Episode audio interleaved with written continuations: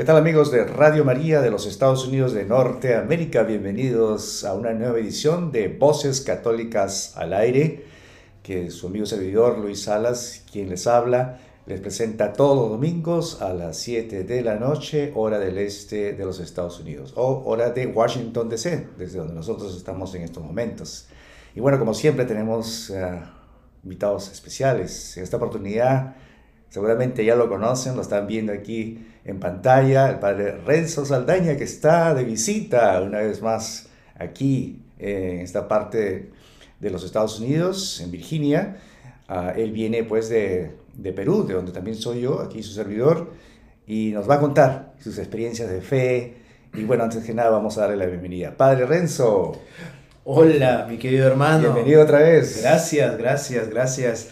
Eh, bueno, eh, para los que no, no, me conocen, yo soy el padre Renzo Saldaña González, sacerdote eh, diocesano de Perú, específicamente de la prelatura de Carabelí. Y bueno, estoy, he estado algunos días, 10 días, bueno, ya mañana me tengo que retornar a, a, mi, a, mi, país, pero muy contento porque ha sido días fructíferos, hacía días de encuentro entre hermanos, días donde he podido también eh, llenarme de la presencia del Señor. Y bueno, estoy muy contento de estar con ustedes una vez más. Ya soy clientito, creo, caserito, como se dice en mi país, de Radio María y, y estoy muy contento. ¿no? Es un saludo fraterno a todos los que forman parte de esta gran emisora de la Mamita María. Claro que sí, bueno. Eh, nosotros contentos, Padre, por tener una vez aquí. Estamos en estos momentos eh, en una parroquia eh, San Antonio de Padua, es la parroquia aquí en Falls Church, donde el padre se está hospedando. Y bueno, vamos a tenerlo un par de días más y luego va a retornar, obviamente, a Perú, porque usted es párroco de una iglesia en Puquio, ¿correcto? Puquio, sí, yo estoy en la parte, eh, de, pertenece a Ayacucho, pero eh, jurisdiccionalmente, eclesiásticamente, pertenece a la prelatura de Carabelí, es una provincia de Ayacucho que se llama Puquio, es bastante grande en comparación a la parroquia anterior que era de 5.000 habitantes, Puquio es de 18.000 habitantes. ¿no? Wow. Sí. Bueno, entonces, eh, ya que padre se ha presentado, vamos entonces, padre, ¿qué le parece antes de entrar en materia de, de discusión o digamos de, de, comentarios de la actualidad? Eh, ups, eh, una oración de inicio. Claro, claro que sí, claro que sí. En nombre del Padre, del Hijo, del Espíritu Santo. Amén. Te damos gracias, Señor, por todo cuando nos das, porque eres un Dios de amor y misericordia. Te pedimos, Señor, que nos ilumines, que nos fortalezca, que nos concedas tu gracia, para que todo lo que podamos profundizar, meditar, transmitir, sea para tu mayor honra y gloria, para que llegue al corazón y a la mente de tantos hermanos nuestros que sintonizan esta, esta radio, la radio de nuestra Madre Santísima. Todo esto te lo pedimos por Jesucristo, nuestro Señor. Amén. Amén. En nombre del Padre, del Hijo, del Espíritu Santo. Amén. Muchas gracias, Padre. Estamos ya en presencia del Señor. Bueno, vamos entonces a hablar de este tema eh, tan importante, porque ya estamos en el mes, eh, mes de noviembre. Ya estamos ya cercanos al final, Padre. Vienen muchas eh, celebraciones importantes, eh, una de ellas es la Navidad, ¿no? la venida de nuestro Señor Jesús. Pero en este mes de noviembre tenemos noviembre de todos los santos y el 2 de noviembre de, los, eh, de las velitas armas del purgatorio. Entonces, Padre, vamos a hablar en este, en este episodio algo sobre el purgatorio, porque hay este tema como que es un tema de que entra en mucha, digamos, controversia, no entre los eh, católicos en sí, aunque de repente algunos que todavía no entendemos mucho, eh, pero también eh, con los hermanos, digamos, este, de otras sectas, ¿no? En que nos atacan, nos dicen que, pues, que ustedes creen en algo que no existe, e incluso que se basan en la Biblia y dicen que, pues, tampoco existe en la Biblia, ¿no? No lo mencionan. Bueno, nosotros sabemos por fe y por por las enseñanzas de, enseñanzas de la iglesia, que sí existe un lugar donde nos purificamos, porque no podemos entrar al cielo eh, con mancha, ¿no? una mancha en, nuestra alma. Entonces, creo que es importante tener un poquito más claro esa, esa parte, para de esa manera también nosotros podemos este, defender eh, o defender nuestra, nuestra iglesia, nuestra enseñanza, eh, con una explicación más concreta, ¿no?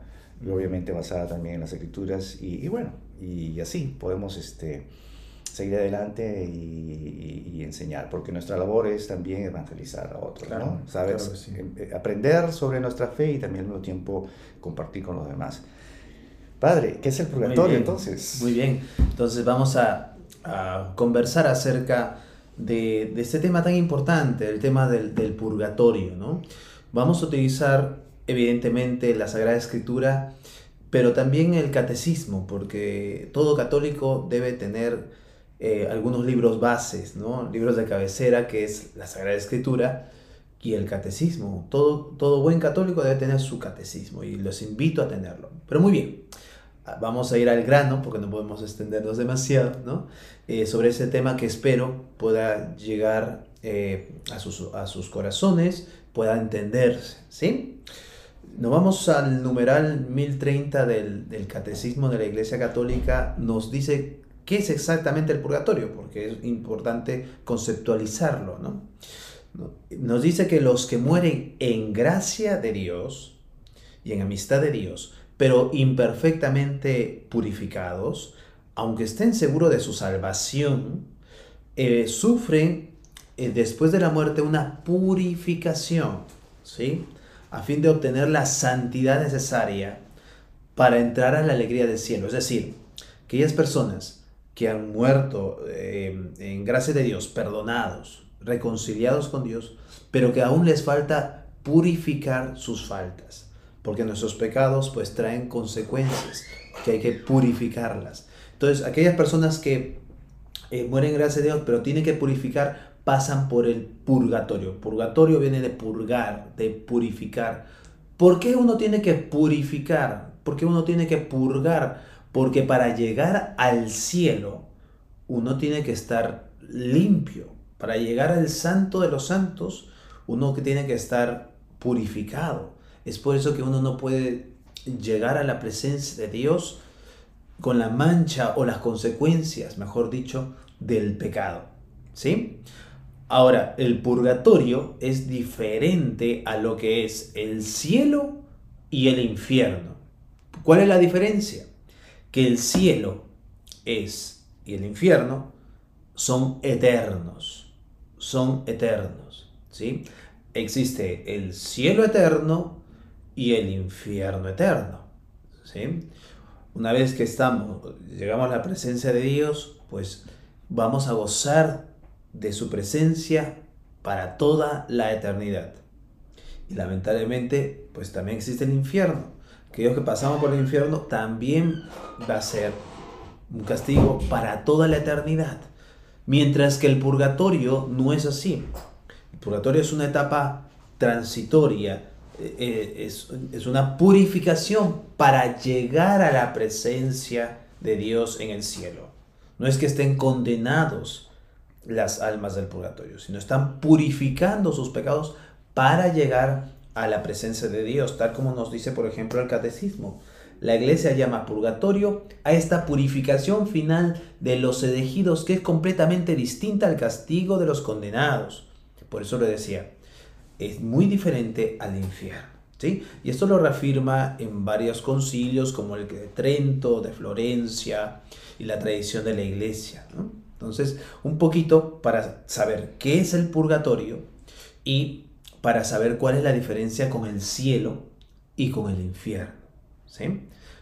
Muy bien, de ahí quiero tocar una cita bíblica que podría decir es el texto base para el, el tema del purgatorio, que lamentablemente nuestros hermanos no católicos no lo tienen algunos porque ellos han quitado los deuterocanónicos, que son los libros eh, que eh, que después se incluyeron en el canon de la Sagrada Escritura. Se llaman deuterocanónicos, deuterocanónicos que después se incluyeron en el canon, pero son libros inspirados. Por ejemplo, eh, si nosotros buscamos segundo libro de Macabeos, en su capítulo 12 y versículo 41, nos dice lo siguiente, vamos a escuchar, solamente este texto quiero citar porque hay muchos textos que voy a dar de referencia, pero este texto lo vamos a desarrollar. ¿sí? nos dice lo siguiente en eh, Segunda Macabeos 12, 41. Nos dice lo siguiente. Entonces bendijeron el comportamiento del Señor, justo juez, que saca a la luz las cosas ocultas, y le pidieron que el pecado cometido fuera completamente borrado. El heroico Judas animó a la asamblea a que se abstuvieran de cualquier pecado, pues acabaron de ver con sus propios ojos lo que ocurrió a sus compañeros caídos a causa de los pecados. Luego efectuó una colecta que le permitieran mandar a Jerusalén unas dos mil monedas de plata para que se ofreciera allí un sacrificio por el pecado. Era un gesto muy bello y muy noble, motivado por el convencimiento de la resurrección. Porque si no hubiera creído que los que habían caído resucitarían, habría sido inútil y ridículo orar por los muertos. Pero él presumía que una hermosa recompensa espera a los creyentes que se acuestan en la muerte. De ahí que su inquietud fuera santa y de acuerdo con la fe. Miren qué interesante. Nos habla de orar por nuestros difuntos, orar para que purifiquen sus faltas, para que resuciten para la vida eterna, eso es el cielo, ¿sí? Y ¿por qué es importante? O sea, oramos por nuestros difuntos porque creemos en la resurrección, porque creemos que Cristo nos ha abierto las puertas del paraíso, porque creemos en la vida eterna. Entonces, esto es algo muy, muy importante para todo católico que fundamente la doctrina del purgatorio, ¿sí? la importancia de orar por nuestros difuntos y más aún en la Santa Misa. Amén. Gracias, Padre, por esa brillante eh, explicación y que ahora sí entendemos un poquito y hablemos un poquito entonces de, de experiencias, anécdotas que pueden, you know, que tenemos eh, en nuestra vida cotidiana. Eh, durante, digamos, este eh, episodio de la pandemia, que pues prácticamente paralizó a todo el mundo. Sí. Y penosamente han fallecido muchos seres queridos, muchos amigos, muchos parientes y, y, bueno, este, siempre nos encontramos con esa incógnita, ¿no? O sea, de poder hacer presencia eh, espiritualmente y, también en persona, eh, dándoles el consuelo a los deudos. y, en muchos, creo que es algo ya tradicional, de siempre, y digo tradicional porque obviamente casi en todos los contextos siempre este, manifestamos con nuestras palabras y nuestros gestos, pero cuando manifestamos con nuestras palabras siempre usamos el término de, de bueno, este, eh, mi sentido pésame, ah, y también, bueno, otros términos, pero cuando nos acercamos y queremos darle un poquito más, digamos, de, acercamiento, de acompañamiento, eh, usamos este lenguaje que es muy típico, ¿no? De que, pues, eh, que no te preocupes, este, no, hermano mío, amigo mío, compadre mío, etcétera, que ya, este, pues nuestro, nuestro hermano ya está ya eh, disfrutando eh, de la presencia de Dios. Ese es uno. Otro, eh, también decimos que bueno, que ya no te preocupes, que ya nuestro, nuestra hermana está en un mejor lugar. y, eso es una manera de darle consuelo a las personas, pero al mismo tiempo también nosotros como que nos cuestionamos, ¿no? ¿Es realmente es, es apropiado decir eso? Porque nosotros tenemos esa, digamos, ese deber de, de seguir evangelizando eh, lo que la palabra nos dice, ¿no? lo que escuchamos en el Evangelio y lo que tratamos de explicarles a las personas, pero al decirle esos, esos, esos términos esos, para consolar, digamos, el momento, ¿usted cree que sería un poquito, digamos, este, eh, incorrecto decirlo o preferiblemente uno tiene que mantenerse en silencio y más bien ofrecerle otro tipo de, de consuelo, porque al decir que la persona esta que ya falleció, pues ahora ya está en un mejor lugar. Cuando de repente no, sabemos nosotros. eso, eso. No sabemos cuál es el estado ¿no? de gracia en el cual esa persona se encontró. Sí. No sé si de repente nos puede usted explicar un poquito al respecto. Entiendo. La meta es esa, ¿no? La meta es justamente llegar a la presencia de Dios. La meta es eh, gozar de la de los bienaventurados del cielo, voy a explicar más adelante un poquito eso, gozar de la alegría, de la felicidad, de la bienaventuranza que es el cielo. Es verdad. Pero nosotros, ¿por qué oramos por nuestros difuntos? Oramos por nuestros difuntos para que Dios les perdone sus pecados y puedan gozar de la presencia de Dios. Yo siempre digo a los fieles, ¿no? ¿No? Oremos para que el Señor le perdone todas sus faltas que han cometido en este mundo y puedan gozar de la presencia de, Él, ¿no? Puedan gozar de la alegría del cielo eterno, ¿no? Entonces, eso es algo importante, porque claro, no digo que, que sea un pecado o que esté mal, lo decimos en el lenguaje popular para consolar, ¿no? Y eso, de cierta manera, pues se entiende, ¿no? Es una buena intención que tiene la persona. Pero algo importante que debemos de tener en cuenta todo católico es que nosotros oramos por los difuntos para que Dios justamente les perdone sus faltas y ya lleguen a la presencia del Señor. ¿no? Entonces, ese es el, el sentir. ¿no? Entonces, nosotros debemos decir eso, ¿no? Debemos decir, bueno, vamos a orar, vamos a ofrecer la Santa Misa porque es muy importante no solamente orar, sino ofrecer la Santa Misa por nuestros difuntos. ¿Y por qué es importante? Porque en la Santa Misa está presente Jesucristo en su cuerpo, su sangre, su alma y su divinidad. Porque en la Santa Misa justamente el Señor nos dice, yo soy el pan de vida eterna, Juan 6. Él es el pan de vida eterna. El que come de ese pan vivirá para siempre. Entonces nosotros le ofrecemos al Señor una parte de la misa, es el ofertorio, le ofrecemos nuestra vida, la vida de los nuestros y el alma de aquellos que nos han adelantado, porque yo siempre digo a mis fieles, ellos nos han adelantado, a ustedes y a mí, algunos más temprano, otros más tarde, nos tocará partir, a todos, ¿sí? Entonces, y tener en cuenta que en la Santa Misa está presente como lo han visto algunos, algunos santos, Santa Catalina, está presente eh, los santos, los ángeles, por eso decimos en el prefacio, ¿no? este, cantamos al tres veces santo, por eso los ángeles cantan santo, santo, santo. Están presentes los ángeles, los santos y María Santísima. Y María Santísima. Entonces, y pedimos a ellos que intercedan ante el Señor.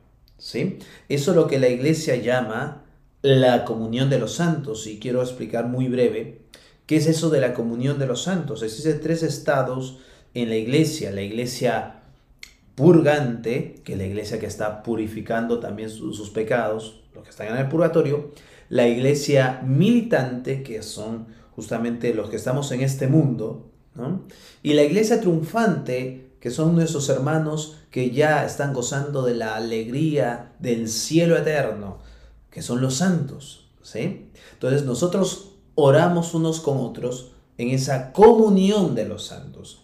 Los que estamos en este mundo, los que aún están purificados y los que ya están en la presencia de Dios. ¿no? Esto es algo sumamente importante.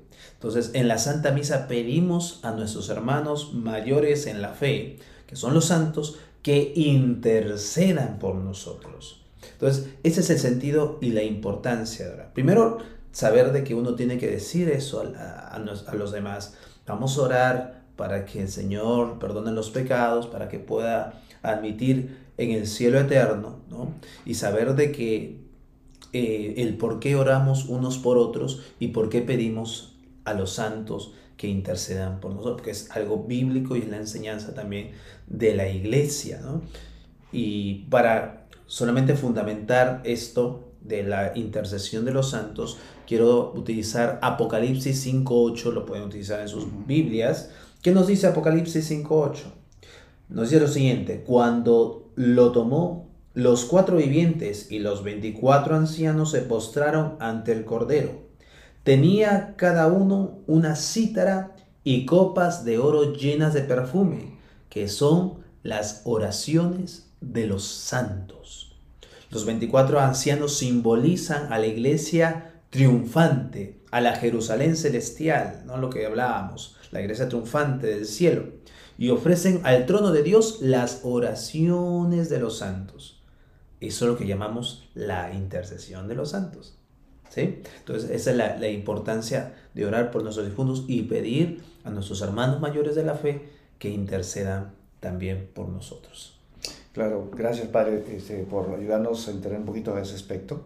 Bueno, yo le decía este, en el sentido de que eh, he tenido experiencias. Eh, mis padres pues han fallecido hace un par de años atrás, pero también otros seres eh, queridos. Y, y, bueno, siempre estaba con esa disyuntiva, ¿no? ¿Cómo puedo yo acercarme a ellos y decirle lo que realmente debería ser para de una manera u otra también ellos entiendan de que pues este esta es una oportunidad que, que claro no es una no es un momento tan eh, digamos que se puede considerar un momento de alegría porque es un ser querido que se nos va pero al mismo tiempo también es una oportunidad para que nosotros podamos digamos este mm, enseñarles no a evangelizar de una manera u otra y entiendan de que este proceso también nos incumbe a nosotros, es parte de nuestra, nuestra realidad, de cómo nosotros también tenemos que eh, despertar conciencia eh, de nuestra propia eh, salvación, ¿no? Porque el enemigo pues está al tanto de todo eso, aprovecha todas esas circunstancias porque, en fin y al cabo, el enemigo no quiere que nosotros sepamos de que existe realmente el infierno. ¿no? Y de que este tema de purgatorio, este tema de, del infierno y todo eso no existe, ¿no? O sea, que, que vale igual que nosotros eh, digamos a la gente como es o que simplemente lo hagamos de otra manera, con tal de que no se, que no se, ve, que no se vea la realidad de lo que está pasando, lo, lo, que es en realidad. Entonces, es por esa razón que yo eh, me siento siempre con esa, eh, con, con, esa, digamos, este, esa inquietud, ¿no? De cómo llegar a esa persona. Pero también ahí viene el aspecto ya humano, y dice, bueno, pues si hago esto de repente voy a causar un escándalo, ¿no? Ah, de repente me van a tomar como una persona, este, digamos, este, que no tiene buena intención, como usted lo dijo, ¿no? que viene con otro tipo de intención. ¿no? Entonces uno pues como que se abstiene. Y ese es el problema que creo que no solamente yo lo paso, sino muchas personas tenemos ¿no? Eh, en particular. Y creo que también algunos sacerdotes también tienen ese, ese, ese, detalle, ¿no? Eh, que bueno, por el mismo hecho de que, que, la gente pues pueda tomarlo de otro, de, otro, de, otro aspecto, un aspecto negativo, y quién sabe, por esa razón ya no vuelven otra vez a la iglesia. ¿no? no iban a participar en otras... Este, eh, celebraciones litúrgicas, por ese simple hecho de que las personas están acostumbradas a, simplemente tener, obtener algo que les agrada, eh, escuchar, ¿no? Y no lo que necesiten escuchar. Y eso también sucede eh, no solamente en este tipo de situaciones, sino en todo tipo de liturgia, incluso en la Santa Misa. A veces, por ejemplo, veo personas que, que cuando el padre les dice o toca un tema que es realmente tema controversial, eh, eh, digamos, de pudor, ¿no? O de, de, tener, por ejemplo, cuidado con, con, la vestimenta, ¿no? Porque puede causar, digamos, este, efectos en, en otras personas. He visto en situaciones en que, hay, especialmente las damas, se levantan y se van en medio por, como, como un son de protesta. ¿no? Y eso lo he visto en, en, muchos, en muchas instancias, situaciones. Entonces, eh, es una situación eh, de que ahora, con lo que usted nos explica, padre, y que es importantísimo saber todo esto, porque tenemos que velar también por nuestras almas, porque nuestra salvación es personal. Así es, así es. Vivimos en tiempos muy difíciles, queridos hermanos. Lamentablemente a algunos no, nos, no les gusta escuchar esto. Y lo digo pues también con cierta, eh, cierta vergüenza. También hay algunos dentro de la iglesia, miembros de la iglesia que no les gusta hablar del cielo, del infierno, del purgatorio, ¿no? Pero existe. Nuestra meta no debe ser el purgatorio, ¿eh? Nuestra meta final debe ser el cielo, ¿no? O sea, todo cristiano debe apuntar al cielo, ¿no? Evidentemente hay que saber qué es el purgatorio, pero uno debe apuntar alto. San Alberto Hurtado decía, nuestra meta es la eternidad, ¿sí? Evidentemente somos humanos, caemos, tropezamos, pecamos, pero no debemos de olvidar la meta final, ¿sí? Que es el cielo en este mundo materialista y consumista que quiere centrarnos solamente aquí y ahora y quiere desubicarnos y quiere eh, que, que no nos concentremos en, en, la bienaventurada del cielo, que nos concentremos en este mundo, en el materialismo y el consumismo. Pero no, porque como dice la escritura, pues mañana podemos morir y ¿qué le vamos a dar cuenta a Dios? pues, como diría San Juan de la Cruz, en el ocaso de nuestra vida nos examinarán en el amor. Yo digo siempre a mis fieles, nuestro último examen va a ser cuánto hemos amado. No va a ser cuánta, cuánto dinero tengas en, tu cuenta bancaria o eh, cuántos carros o propiedades tienes. Hay mis fieles en, yo estoy en un lugar también donde es rural. Yo digo, no, no cuántas chacras o fincas tienes, no, no.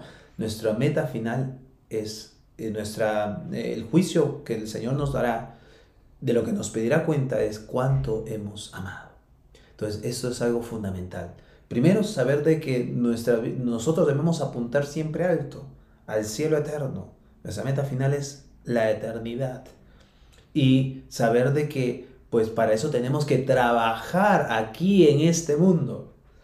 El cristiano debe tener los pies firmes en la tierra pero con la mirada puesta en lo alto, puesta en el cielo. Amén, Gracias, Padre. ¿Alguna anécdota que usted quisiera compartir con nosotros este, con respecto a este tema de, no, de, de, las benditas almas del purgatorio? Que por cierto, eh, quiero confesarle de que estos, últimas, estos últimos meses me he enfocado mucho a esta devoción de rezar por, por las benditas almas del purgatorio, porque si bien es cierto, eh, ellas no pueden eh, orar por sí mismas para su, su purificación, eh, pero sí nosotros sí podemos por ellas. Claro. Pero también he aprendido de que ellos también pueden orar por nosotros. ¿no? Este, eso es algo también que, que, es muy importante tenerlo muy presente. y, y, bueno, dentro de todo, pues existe siempre anécdotas, ¿no? Y algo que me estaba usted comentando antes de entrar a, ya a, grabar esta, esta conversación, alguna anécdota que me impresionó y quisiera que comparta también con, con la audiencia. ¿Qué le claro parece, que padre? Sí, claro que sí, claro que sí. Eh, en tiempo de pandemia, 2021 eh, creo que fue, eh, todavía estábamos en tiempo de confinamiento, ¿no? Las misas solamente se transmitían. Me sucedió algo muy, muy particular eh, en una celebración. Estaba solo, estábamos transmitiendo la Santa Misa y no recuerdo exactamente en qué momento específico, pero creo que fue después de la consagración, que me jalaba la mirada hacia sacristía. La sacristía de mi parroquia está al costado y se puede observar desde el altar, para que se hagan una idea. Entonces me jalaba la mirada a la sacristía. Cuando volteo a la sacristía, pues veo eh, veo una sombra de pies a cabeza, no en el piso, sino en el aire, ¿no? Y la vi claramente, una silueta totalmente humana, pero obviamente no, no vi el rostro. Eh, y cuando, lo curioso es que cuando eh, esa, esa sombra o este, esa almita del purgatorio, porque yo lo considero así, siente que la estoy observando, vi claramente cómo se ocultaba rápidamente, ¿no? Una cosa fue en segundos, Luego pasé a sacristía, como no había nadie para comulgar, puse la oración de comunión pude empezar y comencé uno comienza a hacer la explicación racional alguien ha podido abrir la puerta alguien ha podido entrar pero todo lo descarté porque cuando la sacristía de mi parroquia pues tiene una puerta antigua que cuando abre suena como ñao este y, y obviamente eh, yo no vi una sombra en el piso sino en el aire no o sea yo sé lo que vi no y, y de ahí recuerdo que se escarapeó el cuerpo, pero le, dije, voy a rezar por ti, ¿no? Voy a rezar por ti. La primera vez que me sucedió algo, algo así, nunca me había sucedido algo así, pero esto me hizo reforzar más mi fe, ¿no? De, de la importancia de orar por las almas del purgatorio, aquellas almas que todavía no están en la presencia de Dios, que todavía de repente no están descansando en paz, y qué bonito que en una iglesia no se ha podido percibir esto, ¿no? Es una anécdota personal, por supuesto, ¿no? Eh, que nunca en mi vida me había sucedido nada similar y que pues lo comparto, ¿no? Eh, con la intención de que de, orar por las almas del purgatorio, ¿no? Entonces eso quería eh, compartirles también y para culminar siempre digo la importancia de estos días de primero y segundo de noviembre, ¿no? De orar, pedir la intercesión de los santos del cielo y conmemorar a nuestros fieles difuntos y orar por ellos, ¿no? Qué, importante es eso. Sobre todo, eh, no dejándolos contaminar porque hay ciertas tradiciones que no son cristianas en, esa, en esos días también, ¿no? Hay que tener cuidado del culto a la Santa Muerte, que no es católico, ¿no? Eh, lo que creemos nosotros, pedimos la intercesión de Dios para que eh, los, nuestros difuntos puedan gozar de la presencia de Dios, ¿no? No a, a la muerte, porque la muerte en sí no tiene, no es, no es una presencia, no es, no es algo personificado, que lo han hecho así, pero no deberíamos nosotros como católicos. Nuestra meta no es la muerte, sino la eternidad. Bueno. Qué bien, gracias por esa experiencia, Padre, que nos ha contado. Y sí, yo creo que también es una manera de, de, tenerlo presente en el caso de que pues, se nos presente o se nos manifieste de una manera similar, ¿no? Y que nosotros pues en ese momento pues no tenemos otra otra alternativa que, que, en vez de entrar en caos o en, entrar en una situación así de, de, nerviosismo por lo que estamos enfrentando, pues podemos simplemente decir, ¿no? Que así como usted lo dijo, ¿no? Que voy a rezar por ti. Sí, sí, sí. ¿no? sí, sí. Eh, claro, son situaciones que son especiales, eh, no son situaciones que, que suceden a menudo, pero sí puede suceder ya tenemos ya una manera de cómo poder este, eh, hacerlo, ¿no? Enfrentar esa situación y, decir, sí, sí, yo oro por ti. Eh, y yo creo que a partir de ahí para adelante, pues no vas a, tal vez no vas a tener esa experiencia. O quien sabe, de repente otras almitas se les puede presentar. yo conozco a una, eh, bueno, en internet estuve viendo un eh, el reporte de una persona que tenía ese don de ver las almitas, de repente pueden ustedes verlo por internet, buscarlo como eh, María Simon, María Sima, ¿no? Eh, me parece que era de, de Croacia o Checoslovaquia, por ahí, pero tenía ese don de ver las almitas y siempre ella rezaba por ellas. Cada vez que tenía ese tipo de manifestaciones, siempre le decía, yo voy a rezar por ti. Pero eh, resulta de que siempre se les aparecía las almitas, o sea que ella era una persona muy preferida por las, ¿no? Eh, por aquellas almitas y, siempre ¿no? nos explicaba en sus testimonios qué es lo que pedía y en la mayoría de los casos siempre eh, dice que le, le, decía a las almitas, le decía a esta tal María de que necesito misas, ¿no? Incluso le decía necesito dos misas para salir de aquí ayúdame con, con misas. Entonces, eso también nos puede, digamos, este, inducir a que, que pensemos un poco, un poco y reflexionar sobre la importancia de hacer misas por los difuntos. Claro, Sí, ese es el sentido de orar eh, por nuestros difuntos, porque está Cristo presente ahí. Y es a Cristo que le ofrecemos nuestras intenciones, nuestra vida, la vida de los nuestros y las almas de aquellos que nos han adelantado. Nuestros difuntos ya no pueden rezar por sí mismos.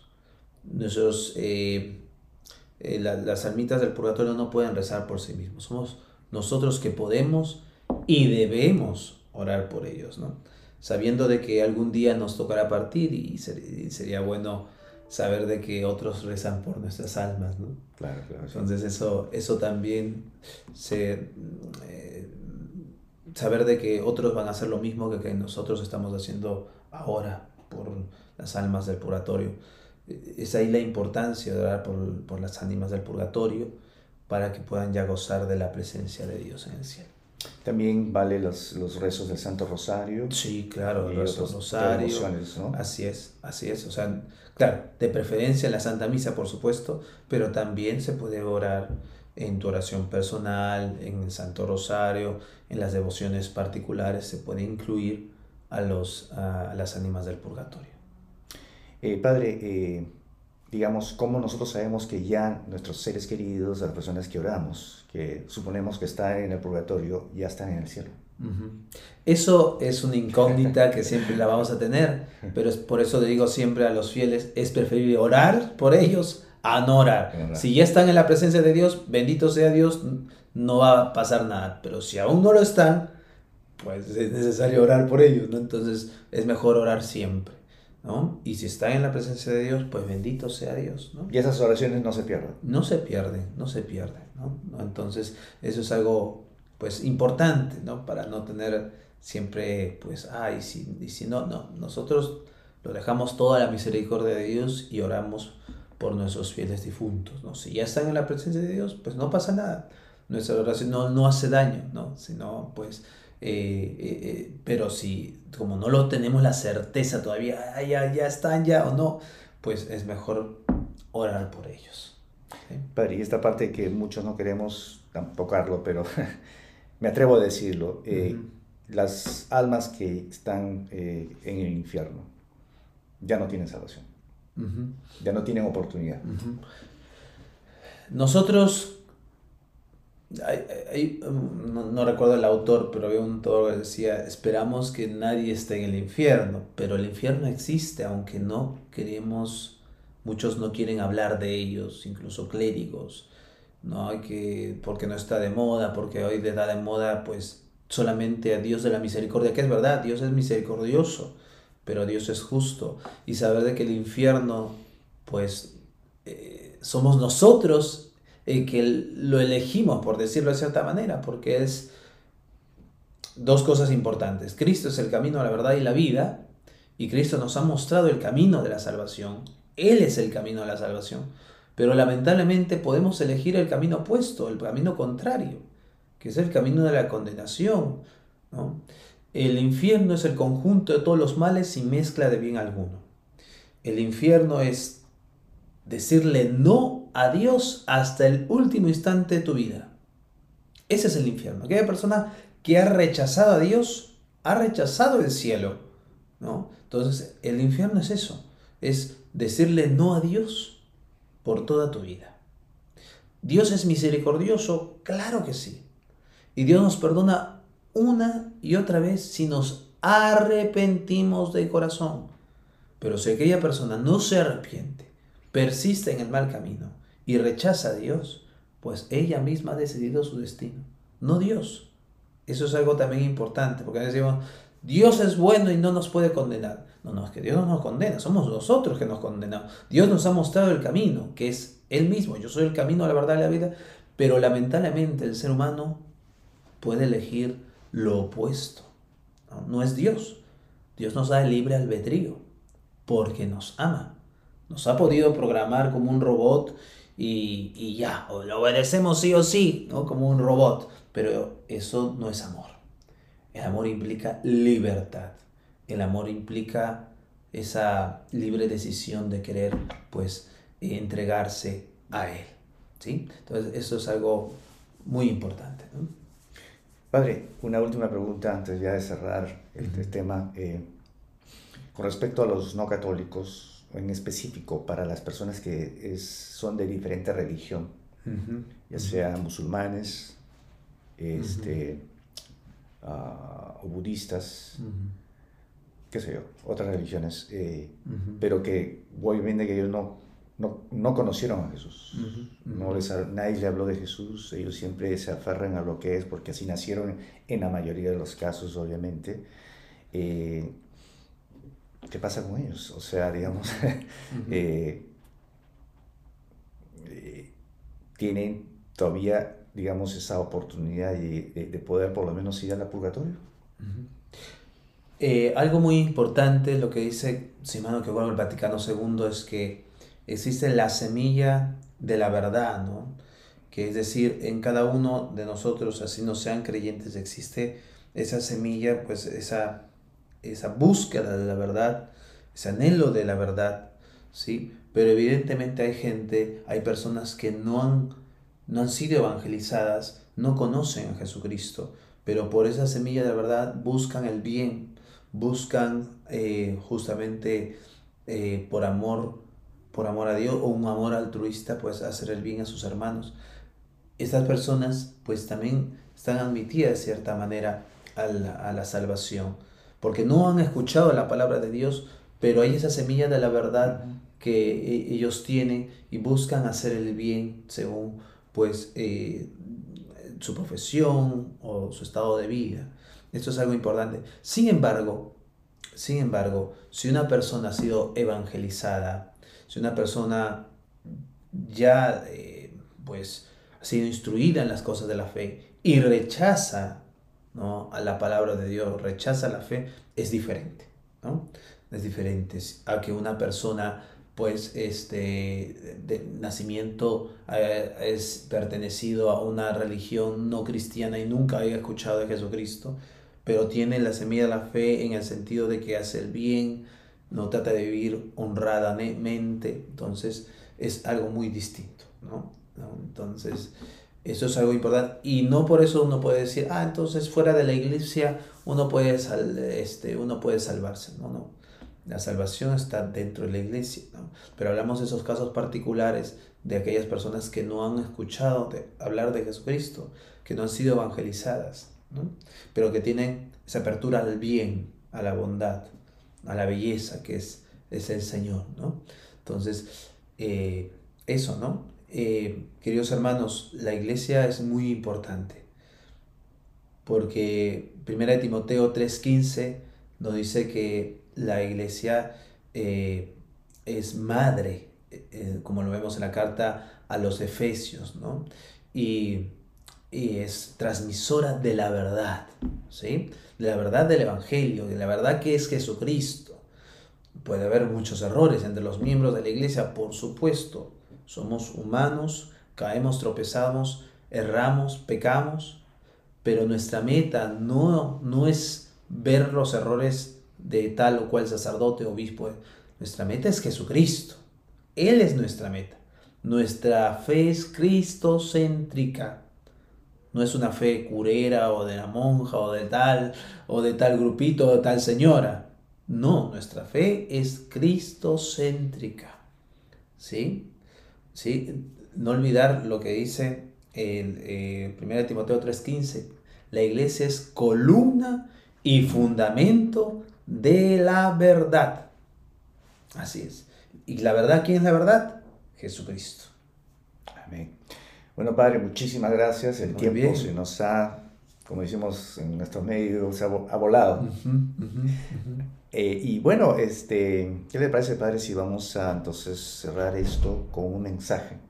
Claro que sí. A la audiencia de Radio María. Eh, estamos en, digamos, un periodo de eh, de recogimiento, pero en el sentido, digamos, de, de, hermandad, eh, de, unirnos todos, toda la familia de Radio María, para que podamos ayudar, seguir ayudando a esta gran misión radial para que siga adelante llevando la palabra de Dios a través de muchos, muchas formas, como testimonios de fe, como enseñanza de los sacerdotes eh, y así como otros programas tan maravillosos que, que, esta radio tiene. Si es que Dicho sea de paso, quiero invitarles a que sigan colaborando con Radio María.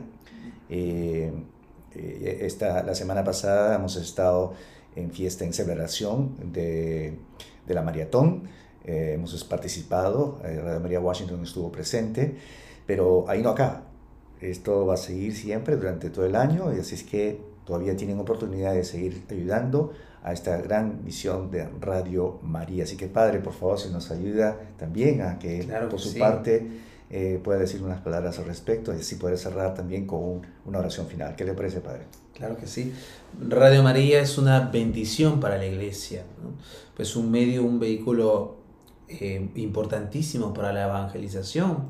Tantos sacerdotes, religiosas, laicos dan su testimonio ¿no? y ayuda como este tema a esclarecer tantas dudas de nuestros fieles, de tantas personas en estos tiempos.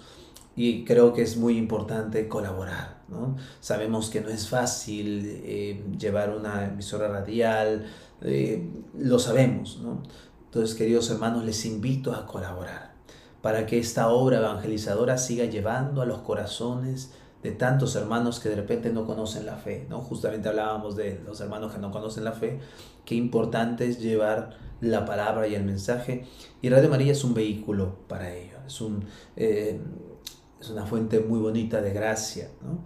Entonces, esa es mi invitación y felicitarles a Luis, a todos los que forman parte por su tiempo, su dedicación a la radio de nuestra madre. ¿sí? Muchas gracias, Padre. Sí, por favor, nos da su bendición. Muy bien, muy bien. Entonces, no nos olviden que este primero y segundo de noviembre, orar, pedir a la intercesión de nuestros hermanos eh, que ya están en la presencia de Dios, ¿no? con la celebración de todos los santos, y saber que nuestra meta es el cielo. Y también orar por nuestros fieles difuntos, en eso que llamamos nosotros la comunión de los santos. Muy bien. Eh, Dios Todopoderoso, fuente de bondad misericordia, bendice a esos hijos tuyos, a todos los que van a poder eh, ver y escuchar esta, esta transmisión, que haya podido aclarar sus dudas. Bendíceles en su camino de fe, en sus vidas, sus familias, su trabajo. Que todo lo que puedan hacer sea guiado por tu Espíritu. Todo esto te lo pedimos por Jesucristo, nuestro Señor. Amén. El Señor esté con ustedes. Y con tu espíritu. Y la bendición de Dios Todopoderoso, que es Padre, Hijo y Espíritu Santo, desciende y permanezca con cada uno de ustedes. Muchas gracias, Padre. De nada, muchísimas gracias, bendiciones. Y bueno, lo tenemos eh, seguramente en otra eh, edición y en persona el próximo año. Claro que sí, claro que sí. Y por favor, recen por este servidor y por todos los sacerdotes, por favor. Claro que sí, Padre. Muchísimas, gracias. Bueno, amigos, gracias por estar en sintonía de Radio María. No se olviden, siguen colaborando con esta gran misión y nos vemos el próximo domingo, Dios mediante, con este programa Voces Católicas al Aire. Hasta pronto. Bye. Gracias.